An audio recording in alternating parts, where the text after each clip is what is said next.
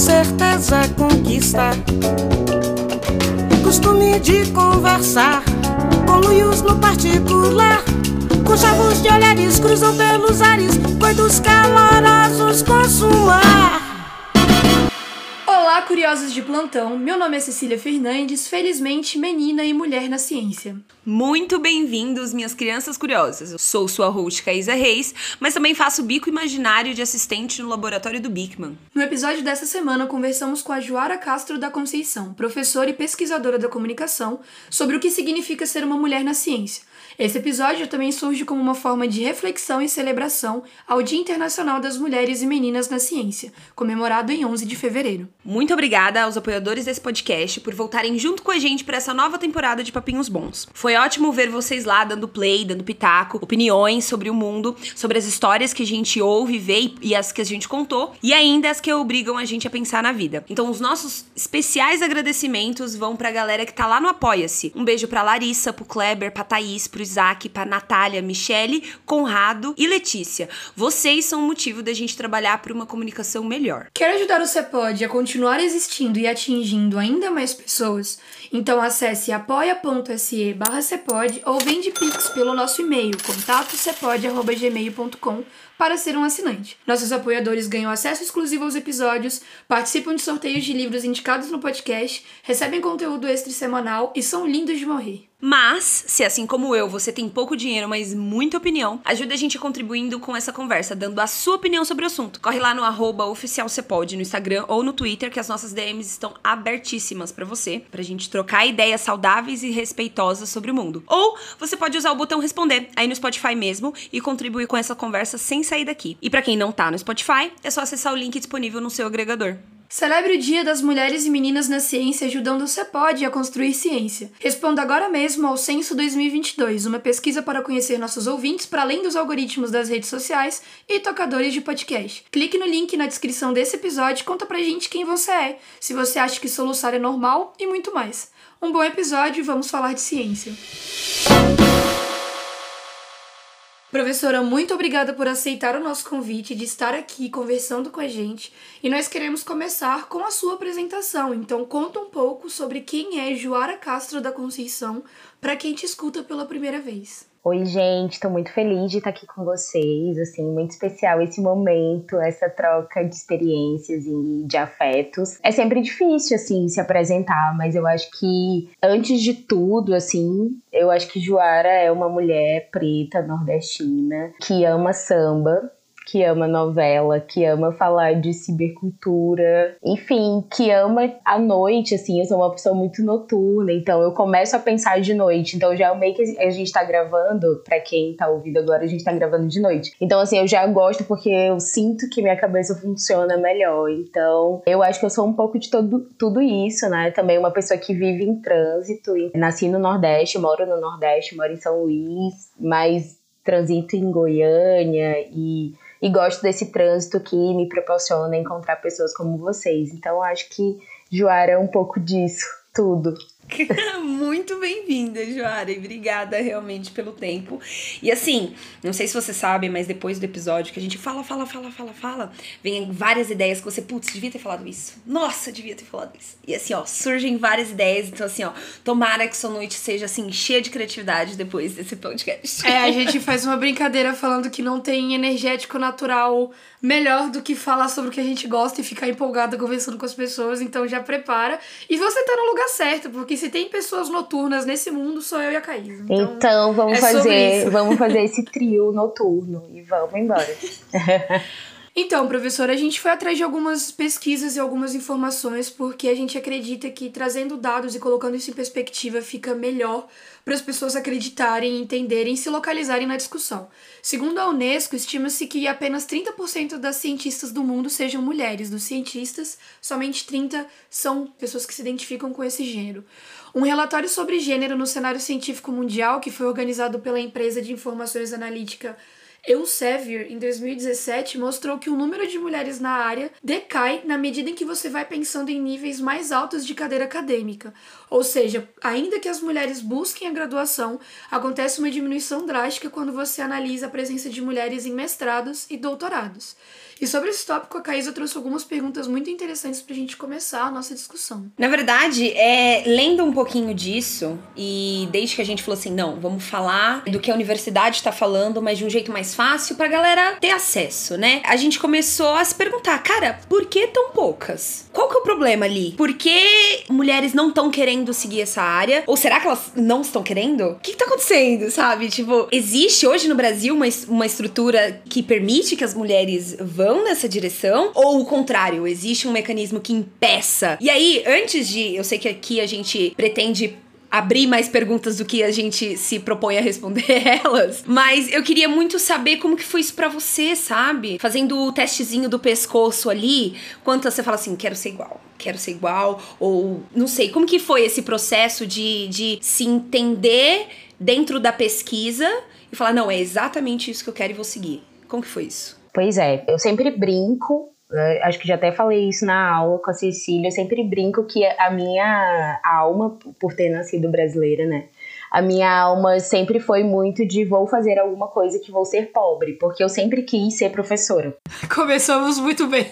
é, quando eu vi as pessoas falando, né, criança, ah, eu quero ser médico, sei lá, eu quero ser bombeiro e tal. Eu não conseguia pensar em outra coisa a não ser a docência. Então, isso sempre fez parte da minha vida, até de reunir para dar aula para os meus, meus amigos e tal. Então, isso é uma coisa que sempre fez parte da minha vida.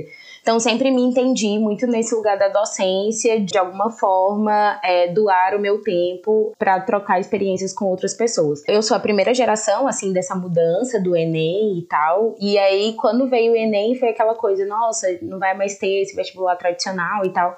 E eu acho que o Enem é muito esse leque, e aí, para pessoas é, meio com a mente muito fluida, como a minha, é muito louco você ter essa oportunidade de fazer vários cursos, né? Então, assim, ah, se você tem uma nota, você pode colocar, e enfim. E, e foi esse momento da minha vida. Então, assim, até eu me firmar em comunicação, por exemplo, eu fiz história, eu fiz geografia, aí eu passei em ciências contábeis, aí eu meio que ficava ali achando que o Enem era uma rede social e eu ficava lá mudando de curso para saber qual vai ser o próximo. Então, assim, foi isso. Aí depois me firmei em comunicação, que era uma coisa que eu gostava muito, né? Porque eu gostava, sempre gostei muito dessa coisa da escrita, né? Então, comunicação me trazia isso. E aí eu fiquei muito em dúvida, ah, jornalismo, relações públicas. Só que eu acho que, pelo menos na maioria das universidades do Brasil, relações públicas têm assim uma aproximação a mais com uma relação política, né? Tem uma discussão política, até porque é, você tem assessores, né, que a, alguns, né, são relações públicas.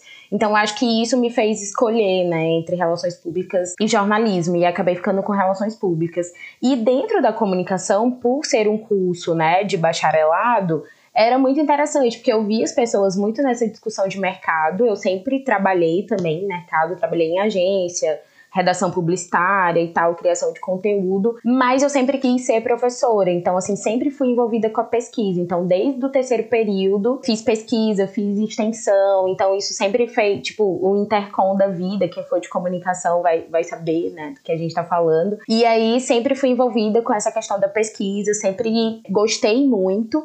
E essa questão do gênero é muito interessante, né, porque assim, eu sempre tive orientadoras mulheres, até orientadoras de pesquisa, né, então assim, assim, quem me orientou no TCC foi uma mulher, inclusive professora Gisela, amo. Aí no, no mestrado foi a Rosana, né, que é da FIC, a Rosana Borges. E agora no doutorado está sendo. Rosana. Perfeita, um ícone. E agora no doutorado está sendo Luciene, né? A Luciene Dias. E a minha orientadora de pesquisa, né, do tempo da graduação é a Rose Ferreira, né, também. E aí tive essa oportunidade, né, porque tanto a Rose quanto a Luciene são mulheres pretas, então eu consegui olhar para o lado e vê-las. E isso foi muito importante, assim, na minha trajetória acadêmica, mesmo assim na graduação ainda não me entendia tanto, porque eu acho que na, na graduação, pelo menos no tempo que eu fiz, né, que já, já vão uns 10 anos, assim, já tô entregando um pouco a minha idade, mas a gente ainda tinha muito aquela visão de, de você não pode se colocar na sua pesquisa e tal. Então, assim, eu às vezes não conseguia ver de uma forma muito evidente de como eu poderia por exemplo, colocar uma discussão de gênero e também uma discussão racial, por exemplo, é, dentro da comunicação. E aí isso já é um processo mais recente, assim. É, mas é o que eu sempre falo, talvez isso seja mais evidente na minha pesquisa hoje, mas eu acho que você, enquanto mulher preta, eu acho que toda produção sua, ela vai partir de um lugar muito específico. Então é o que eu sempre falo, sei lá, eu posso falar de cibercultura, eu posso falar de produção de conteúdo, mas eu acho que isso vai ter uma demarcação muito grande de quem eu sou, né? Até das coisas que eu escuto e consumo. Então, amarrando, né? Eu acho que assim, a pesquisa sempre fez parte da minha vida, assim, sempre foi muito curiosa, assim, tudo aquilo que eu gosto, por exemplo, música, eu amo música, amo samba. E esse meu gostar é muito voltado, pô, então eu quero entender, né? Tipo assim, ah, pô, quem são as mulheres do samba? De onde que o samba vem? Então, sempre tive muito essa curiosidade daquela criança que fica lendo shampoo quando vai tomar banho para entender o que, que tá dentro daquele negócio. Uma criança curiosa, é, tá, tá e, bem é, acompanhada. Então aqui. eu acho que a pesquisa nasceu disso também. Eu acho que também dessa desse entendimento de escrita, né? Porque para mim a escrita é muito esse lugar também de cura. Então assim, para mim ler e escrever me leva para um algum lugar de encontro comigo, né? E eu acho que a pesquisa conseguiu ser esse lugar tranquilo para mim, nem sempre, né? Porque assim, a gente tem que falar sobre as problemáticas da pesquisa no Brasil. É, mas ainda é um lugar onde eu me sinto feliz. Então, é isso. Eu acho muito interessante pensar primeiro como as nossas narrativas, né? A minha, a sua e a da Caísa se encontram nesse espaço da criança curiosa, da pesquisa, do interesse, da busca. E é muito importante você trazer na sua fala nomes das mulheres que te ajudaram, que abriram caminho, que estiveram com você nessa trajetória, porque de fato falta referências. E a gente pensar sobre mulheres e meninas na ciência passa por esse espaço, né, Ká? Sim, exatamente. Tipo, eu fiz essa pergunta porque, assim como você, eu só consegui me enxergar como uma possibilidade de pesquisa, como uma possibilidade de publicar um texto, como uma. Nossa, eu acho que eu posso fazer isso já dentro da universidade. Só realmente vendo pessoas ali, vendo minha professora Flávia, que é doutora hoje em dia, vendo a Simone Tuso, que é doutora, dando uma aula incrível dentro da graduação. Eu ficava, peraí, eu quero ser foda foda desse jeito. Mas aí eu já tinha vinte e tantos anos e já tinha toda uma ideia do que era a minha vida. E aí eu vou trazer um dado aqui para vocês, que para mim é um dos maiores problemas quando a gente fala de referências, né? Uma pesquisa feita na Inglaterra em 2012 sobre a identificação de adolescentes com personagens cientistas da televisão. Nessa pesquisa, eles trouxeram o dado de que garotos nutrem uma identificação maior com cientistas homens e garotas nutrem mais essa identificação com cientistas mulheres nada novo sobre o céu. Porém, Ambos, meninos e meninas, se identificaram mais com personagens que estavam presentes em programas fictícios e de drama, como séries e filmes, né? Do que aqueles cientistas que estavam sendo representados dentro de desenhos ou programas educacionais. Então, assim, as crianças preferiam ver os cientistas como pessoas normais na vida deles do que num laboratório. E aí, quando a gente fala de referências de cientistas vivendo a sua vida normal na ficção, nos filmes e nas séries, a gente tem aí um espaço preenchido por 90 98% por homens. Então, essa identificação que pode acontecer com as meninas tanto quanto acontece com os meninos, não tem espaço dentro da grade de entretenimento das crianças hoje em dia, porque se você abre um desenho, se você abre um filme, se você abre uma série e lá tem um cientista, esse cientista provavelmente vai ser um homem. Então, a probabilidade de uma menina olhar para aquilo e falar, hum, talvez eu possa ser aquilo, é muito menor do que um menino. Então, não que meninas não possam se enxergar ali. Eu mesmo cresci com Bigman eu adoro. Mas essa percepção de que eu poderia ser uma cientista e uma cientista social, né? Porque aí tem dois preconceitos. As pessoas não acham que ciências sociais é ciência. E segundo, que putz, eu nunca vi uma. Eu precisei entrar dentro da universidade para ver uma. E aí, tipo assim, traz para mim, tipo, a questão maior, né? Como que essas meninas vão se espelhar em cientistas mulheres? Como que a gente vai aumentar lá o dado que a Cecília trouxe no começo do, do episódio? Se no germe da curiosidade, porque você trouxe muito isso, né? Como a curiosidade fez parte da sua vida, como eu li Paulo Freire, eu não consigo dizer que a curiosidade não faz parte, assim, do conhecimento. É a curiosidade que leva a gente a se profissionalizar em qualquer coisa. Como que eu vou despertar essa curiosidade numa criança se nem esse espaço existe? Se nem essas personagens estão aí para ser assistidas? Sabe? Exatamente. Eu penso que entra muito no diálogo da representatividade, da representação, mais do que ter essas pessoas lá, como é que elas estão nesses espaços. Porque, assim, a maior parte dos, das pessoas dentro do senso comum entendem os cientistas como a figura do Albert Einstein, do Emmett Brown De Volta para o Futuro ou do Morty da animação Rick and Morty, né? Ou seja, tem toda essa imagem do cientista maluco, mas quando a gente vai pensar sobre cientistas mulheres, as primeiras referências, que são as mais famosas, tendem a ser de pessoas e personalidades como a Marie Curie ou alguma mulher que está estampada nos livros da história, nos livros de história da escola também. E aí fica essa pergunta que eu acho que complementa o que a Caísa falou de por que, que a gente não vê mulheres como a Enedina Alves, que foi a primeira mulher negra a se formar em engenharia no Brasil, apesar das origens pobres. Por que, que a sociedade, por exemplo, não discute o senso comum, não vê a Conceição Evaristo enquanto uma pesquisadora docente e só enxerga e limita ela aquele espaço de escritora, sabe? Como é que vocês veem essa questão? Como é que vocês se veem nesse meio enquanto representadoras e enquanto parte da representatividade, de certo modo, né? Como uma profissional que pesquisa comunicação, né? Sim. O primeiro ponto, assim, ouvindo as questões e as perguntas de vocês, veio muito na minha cabeça a questão da Beatriz Nascimento, né? Que também, enfim, é uma, uma pesquisadora negra, e ela fala muito sobre isso, sobre a importância das imagens. O primeiro ponto é que as imagens, elas são disputas narrativas, então a gente precisa delas, né, de, de fim, para a gente é, projetar possibilidades, né? Como todo mundo aqui falou, ah, que bom que eu olhei a minha professora, ou enfim, que bom que eu encontrei com uma mulher na rua que pesquisa e tal, e isso realmente encoraja, né? A você seguir e ver aquilo como uma possibilidade para você. E aí, essa questão da representatividade, ela é muito curiosa, né? Porque de fato,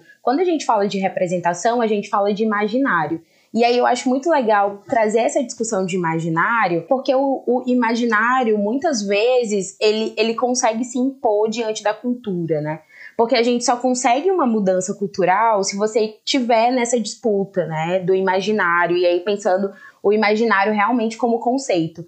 E aí, o que que faz a gente ter uma mudança de imaginário? São essas tecnologias do imaginário, que são as coisas com as quais nós, comunicadoras, trabalhamos todos os dias, né? Então, essa narrativa da TV, do rádio, é, das redes sociais digitais. Então, assim, todas essas possibilidades de você criar narrativas que são contra-hegemônicas, né? Porque quando a gente fala de ter essa imagem de cientistas homens e brancos é o que a hegemonia coloca para nós, né? Então, assim, o, te o tempo todo você vai ver essas imagens. E aí eu acho que Existe uma problemática de gênero onde, por exemplo, a pesquisa e a ciência, né, para mulheres, vai sempre nessa questão da escolha, né? Não é uma coisa natural. É tipo assim, ah, se você escolher ser pesquisadora, você vai ter que abrir mão de muitas coisas e aí esse abrir mão tá muito nessa perspectiva de você corresponder a essa demanda de gênero, né? Então, o que que esperam de mulheres? Então, você tem que procriar, você tem que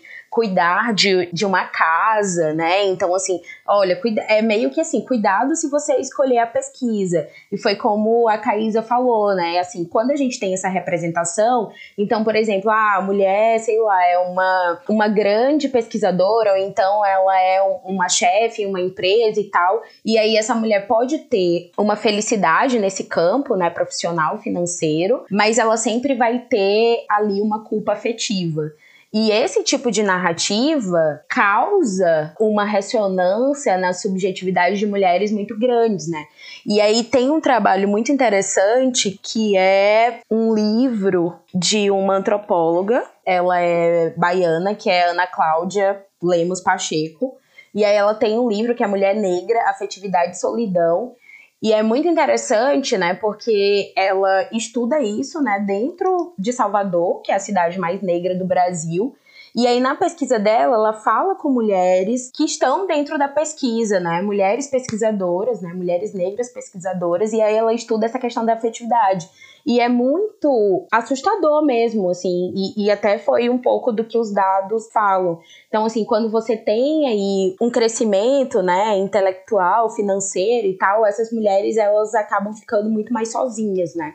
Então, assim, você tem essa questão afetiva que pesa. E aí é, é uma coisa muito que tem uma pesquisadora que eu gosto muito, que é a Zanello, que ela é psicóloga, né? E ela trabalha essa questão de gênero, né? A partir da psicologia. E ela fala muito sobre isso. Homens, eles são ensinados a amar muitas coisas. E mulheres são ensinadas a amar homens. Então, assim, o homem, ele não tem, assim... Ah, ele não se depara com a carreira dele e ele tem que fazer escolhas. Não, a carreira dele é uma coisa natural. Porque provavelmente ele vai ser um, entre aspas, fodão pesquisador, porque ele vai chegar em casa e vai ter alguém que lavou a roupa dele, vai ter alguém que cuidou dos filhos dele, alguém que fez a comida para ele.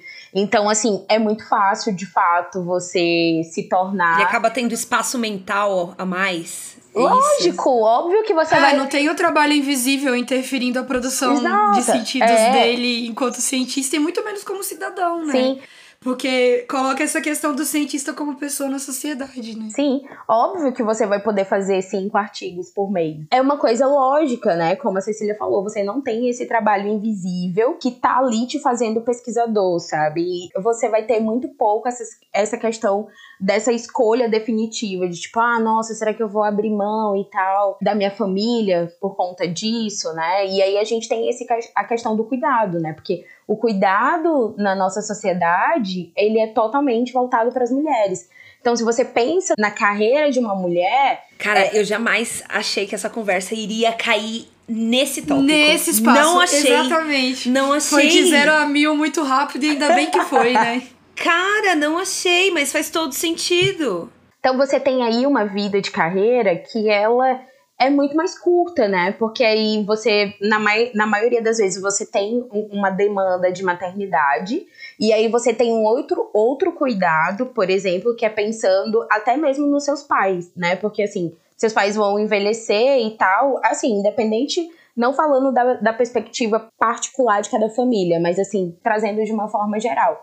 E aí, se você for uma mulher, provavelmente você vai ter que cuidar dos seus pais, né? Quando eles envelhecerem. Quando a gente pensa em cientista, a gente pensa no trabalho dele, jamais na rotina dele. E aí quando você vem para cientista mulher, parece que a rotina dela se torna muito mais pesada, né, do que o trabalho em si. Eu acho que entra no que você falou, Ká, de que os homens, eles têm uma identificação com cientistas masculinos e as mulheres têm uma identificação com cientistas femininas.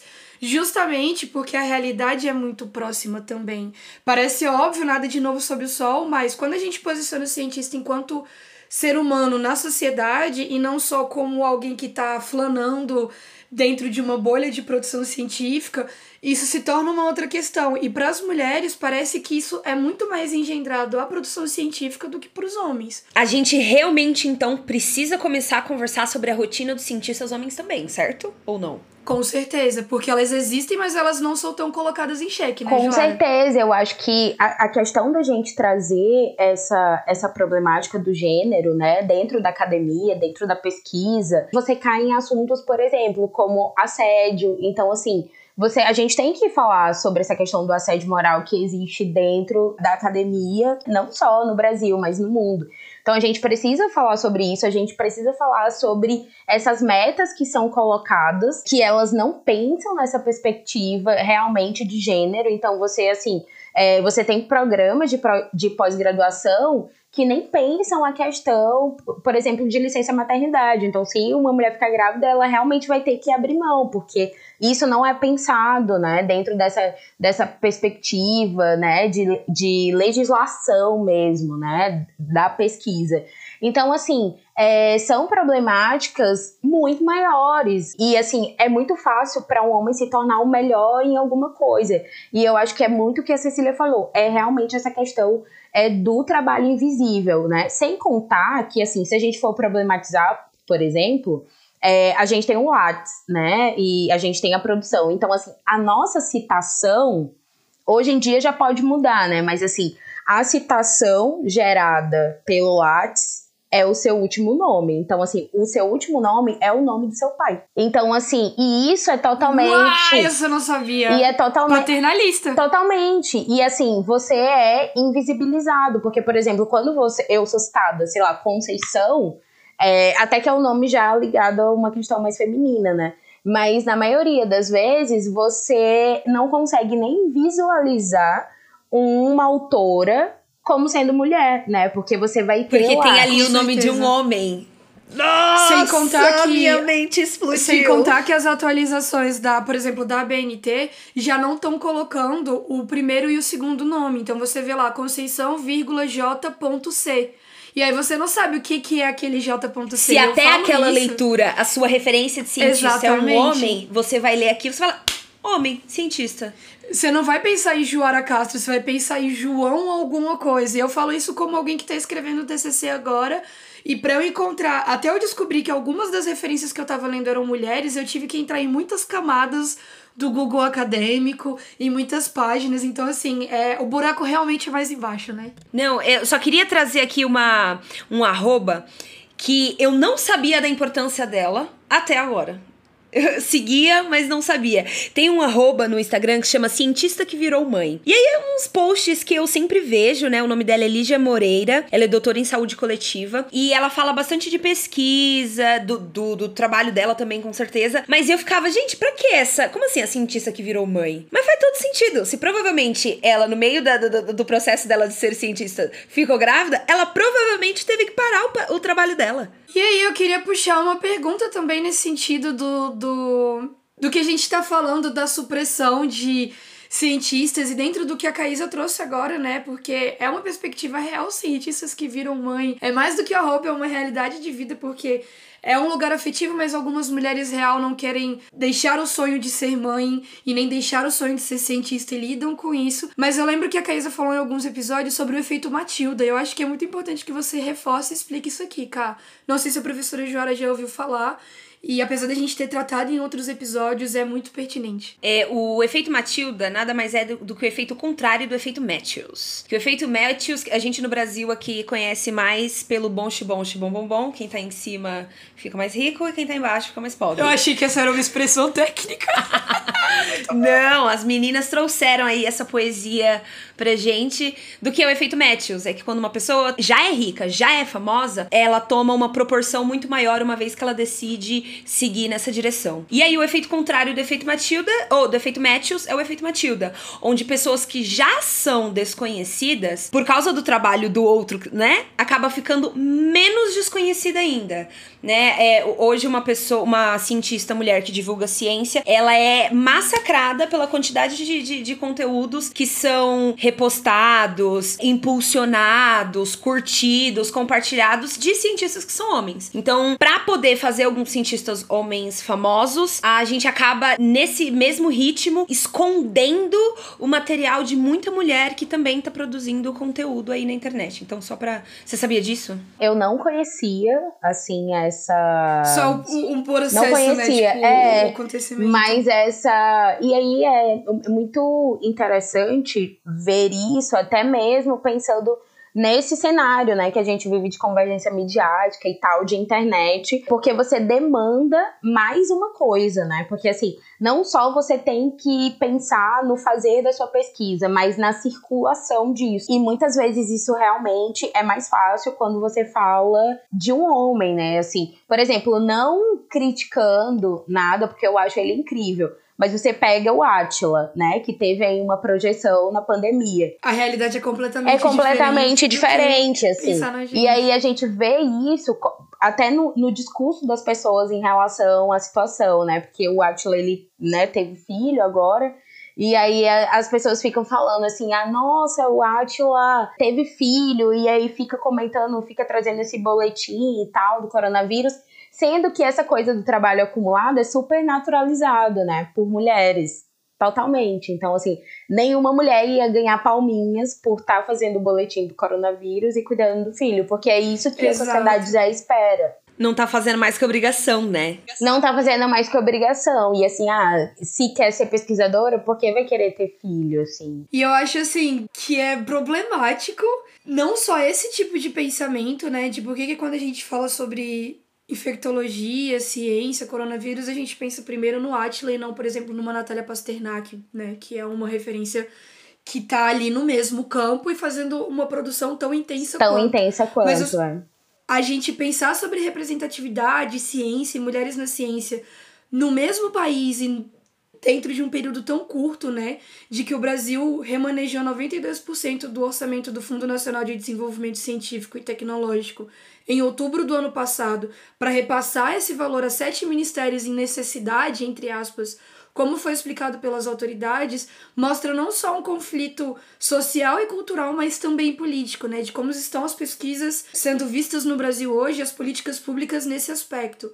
Quando a gente coloca outros números em perspectiva, de acordo com o CNPq, para a gente localizar essa discussão no cenário brasileiro, as mulheres representam apenas 33% do total de bolsistas de produtividade em pesquisa do CNPq.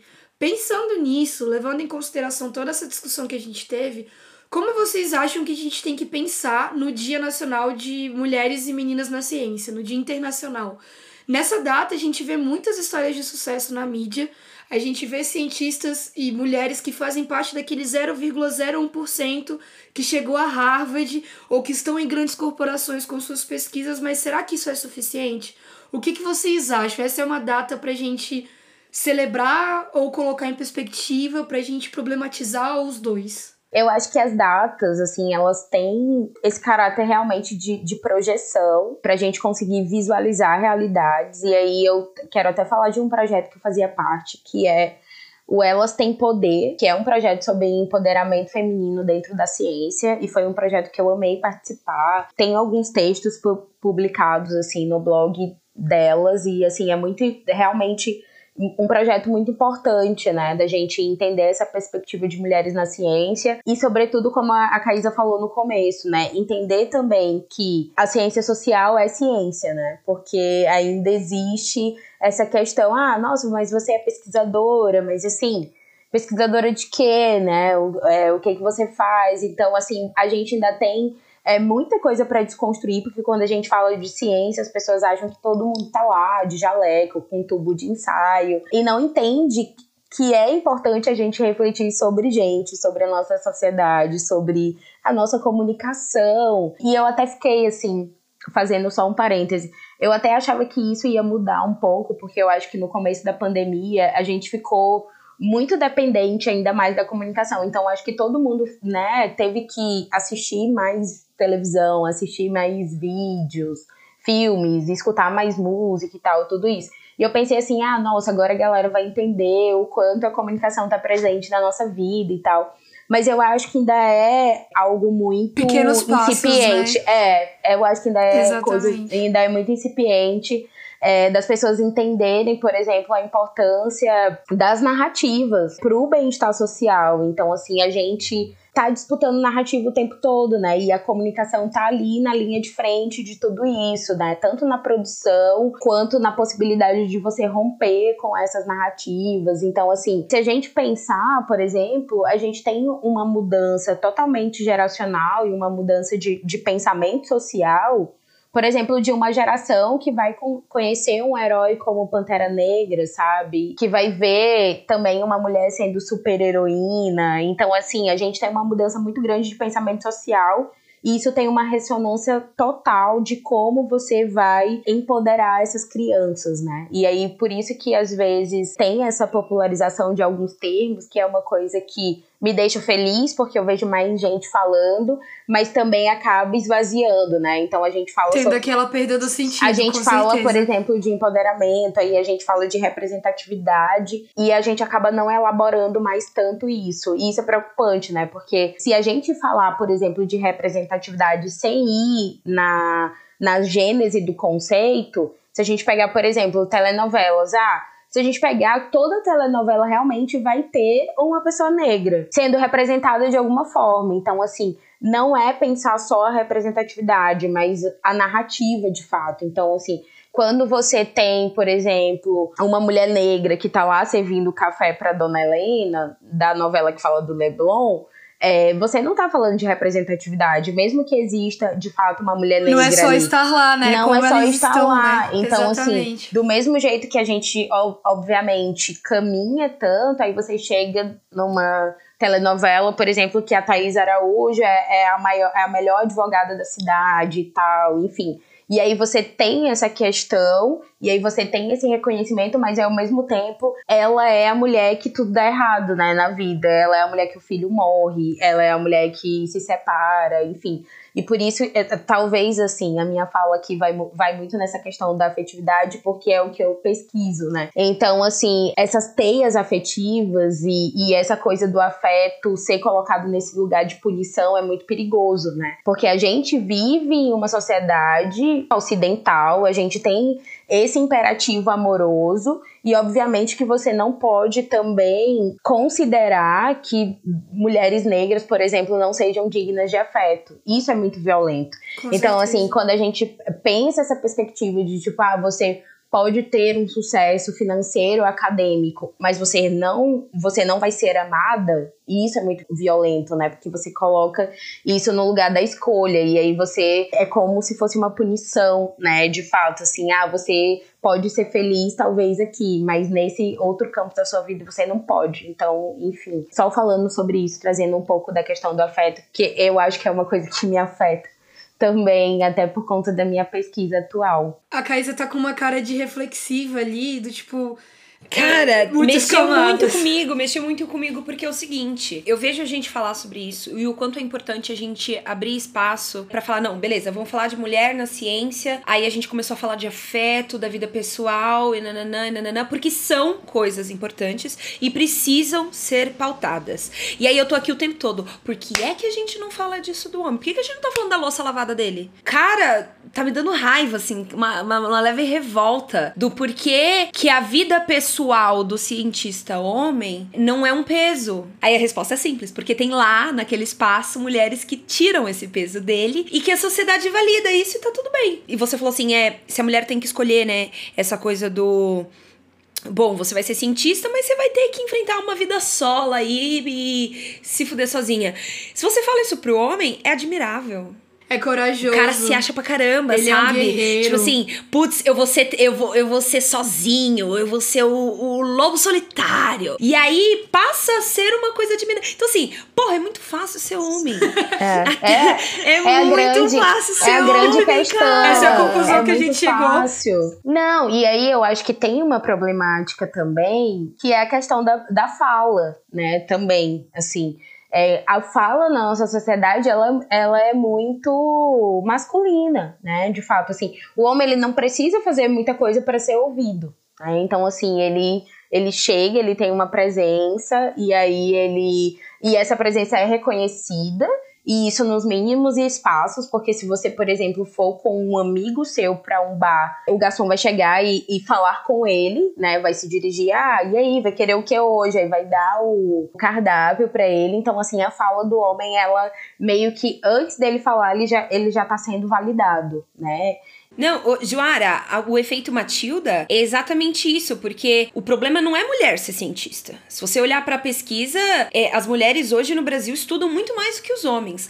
A- a- o- a- o problema está justamente na divulgação científica. Porque quando você começa a colocar mulher pra divulgar ciência, é quando começa todo mundo a chiar, a perguntar: tem certeza que ela estudou isso? Não, mas peraí, eu eu quero encontrar alguém mais com credibilidade. Cara, se alguma mídia grande não passar a investir mais nesses personagens, mesmo havendo esse chiar aí da sociedade, a gente não vai pra frente. É muito dinheiro e muito recurso sendo colocado em um lugar só. E geralmente, se eles vão divulgar ciência e eles querem ser ouvidos, eles não vão arriscar. Não vão arriscar perder dinheiro. Não vão arriscar perder audiência. Só que aí a gente precisa de gente que esteja disposta a arriscar. A colocar mulheres na frente e construir essa credibilidade. Porque é isso, essa credibilidade é construída. Tem que se dar esse tempo. E ninguém dá esse tempo. Eu acho interessante a gente pensar que, por exemplo, a Joara ela trouxe sobre como a nossa produção, a nossa fala, a nossa discussão no espaço de mulheres negras dentro da comunicação sempre vai passar por um recorte muito específico de gênero, de classe, de etnia. E dentro do movimento Black Lives Matter, que teve um, uma explosão muito grande diante da morte do George Floyd, uma das frases que se tornou jargão dessa luta, desse processo, foi o Say Their Name, que é o diga o nome dessas pessoas e foi colocado e estampado o nome da Breonna Taylor e foi colocado e estampado o nome do próprio George Floyd. Mas eu acho que a gente tem que fazer uma subversão de dizer um nome só durante a morte, mas dizer também dentro da vida. E eu vejo que a gente fez muito isso nesse episódio e espero que outras pessoas se inspirem em fazer o mesmo. Então, quando a Joara fala o nome da professora Rose, da professora Luciene, quando a Caísa traz a Simone Tuso, quando a gente traz outras referências para falar e para pensar, né? A própria Conceição Evaristo é uma forma de empoderar não só no sentido popular da palavra, mas indo para a base mesmo. Então, ao invés da gente só dizer o nome dessas cientistas e dessas pessoas dentro da morte, da luta, do sofrimento, que a gente também consiga celebrar a vida. E eu espero muito que o Dia Nacional e Internacional de Mulheres e Meninas na Ciência seja um momento para isso, mas que não fique só no 11 de fevereiro. Assim como a discussão sobre consciência negra não fique só em novembro, assim como a discussão sobre representatividade LGBT não fique só em junho. E acho que o nosso papel enquanto puxadoras de conversa, enquanto pessoas que estão na quarta temporada pensando numa formação da identidade, é também esse, né? E falando sobre nome, sobre referência, a Caísa fez um CAC essa semana que bate muito nessa tecla. É, Joara, assim, queria muito continuar essa conversa por horas, principalmente que atiçou um negocinho aqui. O negocinho chama ódio, Mas... o negocinho chama o isqueiro, assim, o molotov no outro. Mas é, o, o, o Papinho Uma Hora ele tem que acabar para continuar, claro, nas redes sociais. Mas não sei se você conhece o nosso CAC. O nosso CAC é, é um acrônimo para certezas afirmativas questionadas unicamente por instinto. Aquelas dúvidas que a gente tira assim, ó. Aquelas certezas, não dúvidas, aquelas certezas que a gente tira assim, ó, do fundo do coração. para poder imaginar, né, o, o mundo de uma forma melhor do que ele tá aí hoje. Então, assim, minha pergunta é: estamos num mundo paralelo onde impressoras 3D conseguem imprimir material biológico. E você, projeto de doutora Frankenstein, vai fazer um experimento: reviver uma mulher fodástica. Mas aí você não tem material para completar ela toda. Você vai ter que fazer em partes e somar pelo menos o material genético de umas três mulheres fodásticas. Mas só podem ser mulheres que você considera fodásticas. Quem você escolheria para essa impressora 3D imprimir e trazer aí um exemplo de mulher foda Eu posso começar mulheres. com a minha resposta enquanto a professora pensa na dela. Pode ser? É o seguinte, sim, se eu sim, tivesse pode. que escolher três mulheres diferentes, o que para mim foi um desafio não só porque existem muitas mulheres fodásticas que eu considero, mas também porque pensar, abstrair numa impressora 3D de material genético foi realmente o suco da criatividade. Mas eu gostaria de colher o material genético de três mulheres incríveis: a Maria Beatriz do Nascimento, que foi historiadora e cientista responsável por impulsionar a temática étnico-racial no Brasil, a Sônia Guimarães, que foi a primeira brasileira negra a ser doutora em física e também a primeira a lecionar no ITA, tá viva até hoje fazendo história, fazendo ciência, e a May Jameson, que foi engenheira, médica e também a primeira mulher negra a ir para o espaço como especialista na missão de Endeavour, da NASA. Eu gostaria então de pegar referências brasileiras que já foram, uma referência brasileira que já está entre nós e continua entre nós, e uma referência internacional, todas elas primeiras mulheres a fazer alguma coisa para que quem sabe a gente deixe de ser as primeiras, né? E comece a ter mais pessoas como nós e mais mulheres nesses espaços. E vocês? Amei, amei. Minha mente tá aqui. Fez... A biblioteca da gata, assim, correndo solta. Mas eu, eu acho que o que as, as mulheres que eu traria, assim, é muito louco esse processo, porque eu tô muito afetada pela Lélia Gonzalez, então eu traria ela com certeza, maravilhosa. Roubou meu nome. Roubou. É, só falta falar Bel E aí, a, e a Lélia Gonzalez, eu, eu voltaria ela e eu ia pedir perdão, porque eu ia dizer assim, cara, eu achava que eu... E aí, essa é a importância da leitura. Eu ia dizer, olha, desculpa, porque eu, eu fazia uma, uma leitura muito rasa de você. E aí também um parêntese agradecendo uma pesquisadora que eu tive contato há muito pouco tempo, que é a Jaque Conceição, que é uma socióloga, inclusive ela tem vários cursos maravilhosos, assim. E aí eu assisti uma aula dela sobre a Lélia Gonzalez e putz, velho, assim, o que essa mulher faz de trazer a psicanálise com a antropologia é uma coisa assim de louco. Então, assim, eu queria. Uma Lélia Gonzalez ali pra dar aquele. Uma Lélia Gonzalez, assim, gostoso. e a bicha ainda é, ainda é aquariana, então, assim, perfeita.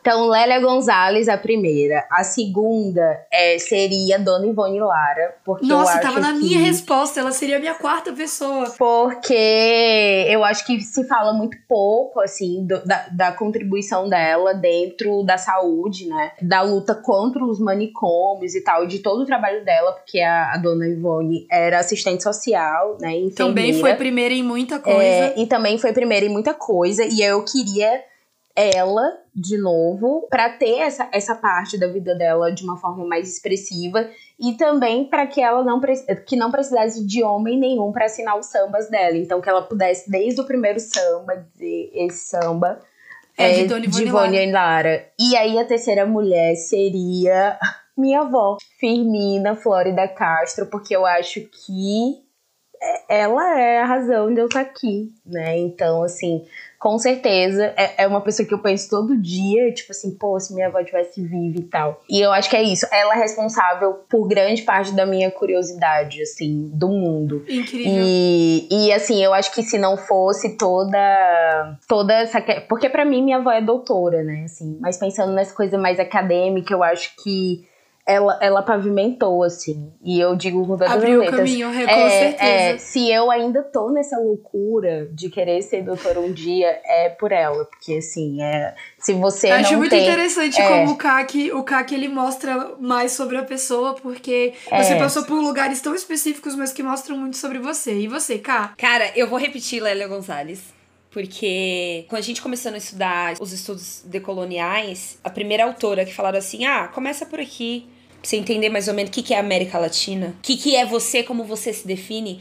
E hoje eu não consigo me, não me definir como outra coisa a não ser afro-brasileira, é, americana. E não li com profundidade Lélia ainda. Mas o pouco que li já mudou tanta coisa na minha cabeça que eu, sinceramente, eu não sei não me identificar como ame- americana. Não, afro-brasileira. Não tem como eu não falar isso, sabe? Então, com certeza, pegaria ali um tiquinho de Lélia Gonzalez. Pegaria ali a disciplina e dedicação para a arte de Beyoncé. E pegaria também o afinco e vontade de viver da avó do zumbi, Aquatune, que a gente já contou a história dela aqui. E desde então também alugou triplex na minha cabeça, né?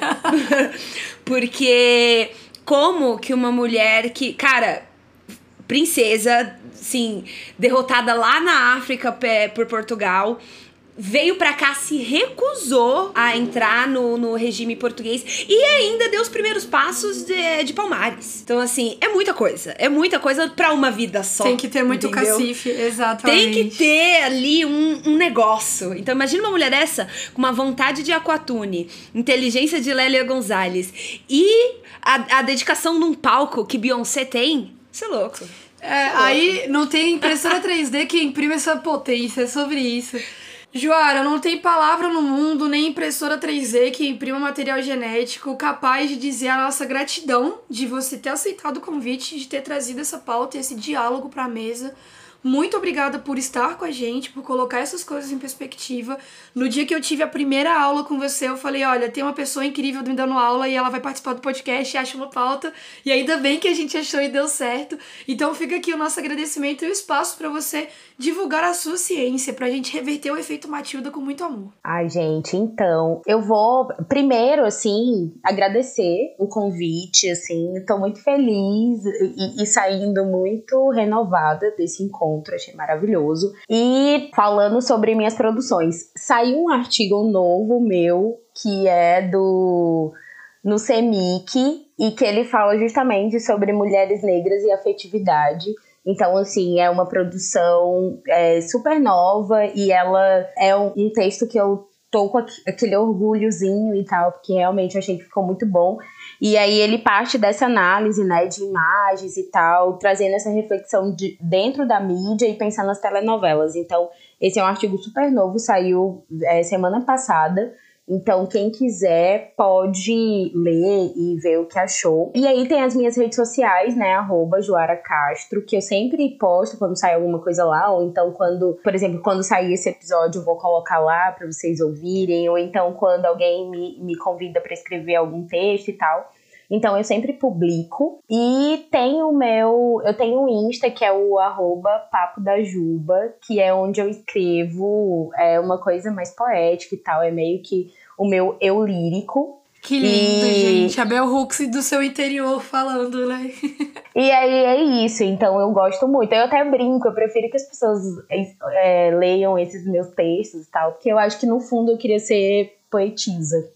Mas é, não deu até agora, mas quem sabe A dia. gente vai disponibilizar todas essas informações nas nossas redes sociais e queremos o link desse artigo. Inclusive, já joguei aqui no Google, ainda não achei, porque realmente é recente. E todos esses links, essas informações, a gente encontra onde, Cá? No Mundo Mágico dos Links, obviamente, na descrição desse episódio. Temos as referências que a gente usou para pesquisar, os artigos que a gente mencionou. Claro, as nossas DMs estão sempre abertas para quem quiser continuar essa conversa nas redes sociais, lá no arroba oficial pode. E manda um uma perguntinha, manda um carinho, ou para quem tá aí no Spotify, apertar assim o apertar aí o botão responder e mandar aquele áudio carinhoso, gostoso pra gente, que a gente vai continuar essa conversa, com certeza. Feliz Dia Internacional das Mulheres e das Meninas na Ciência e a gente se vê numa próxima oportunidade. Publicidade.